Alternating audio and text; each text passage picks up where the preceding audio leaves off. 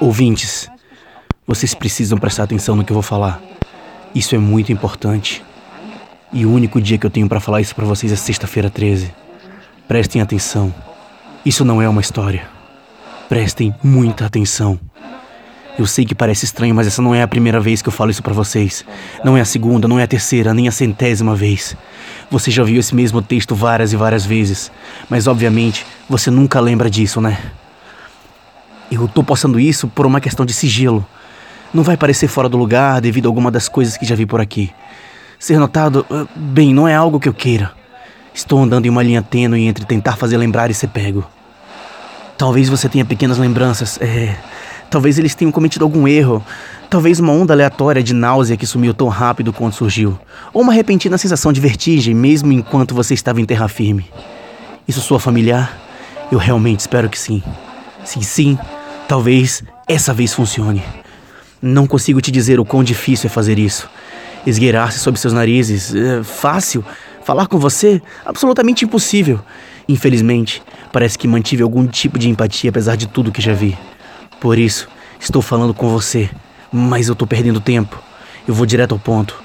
Você não tá é, bem vivo, é, você tá apenas revivendo a sua vida num ciclo constante. Desde o dia em que nasceu até o dia da sua morte.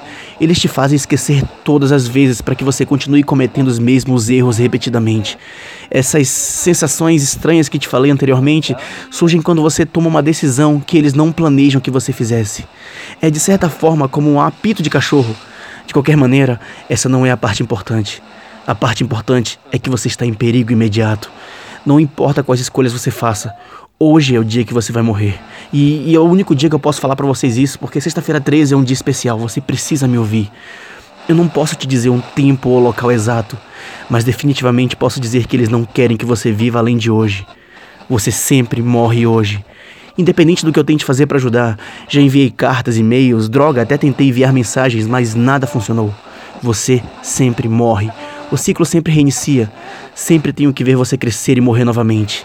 É uma tortura, mas nem consigo imaginar como é para você. Porém, dessa vez, eu acho que consigo pará-los. Vai ser perigoso. E o pior, talvez nem funcione. Bem, nenhum de nós tem muito a perder. De qualquer forma, qualquer destino é melhor do que ver você passar por tudo isso outra vez. Você vai precisar ser esperto. Eu preciso que você fique bem parado. Você tem que ser bem discreto. Acima de tudo, precisa ser corajoso. Se você acredita ser capaz disso, então por favor, siga meu conselho. Fique parado. Não respire. Fique bem parado, estou começando o processo agora. Ignore essa coceirinha no nariz. São eles tentando fazer você se distrair. Ignore qualquer dor, qualquer força, qualquer movimento. Não, não mexa a mão. Ignore essa coceirinha. Pare de revirar os olhos. Preste atenção somente na voz. Está tudo bem, estamos quase lá. Tudo vai dar certo.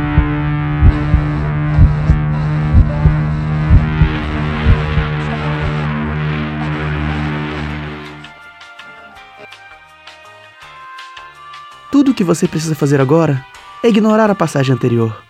Era apenas uma brincadeira. uma piada cruel, na verdade. Entretanto, uma piada.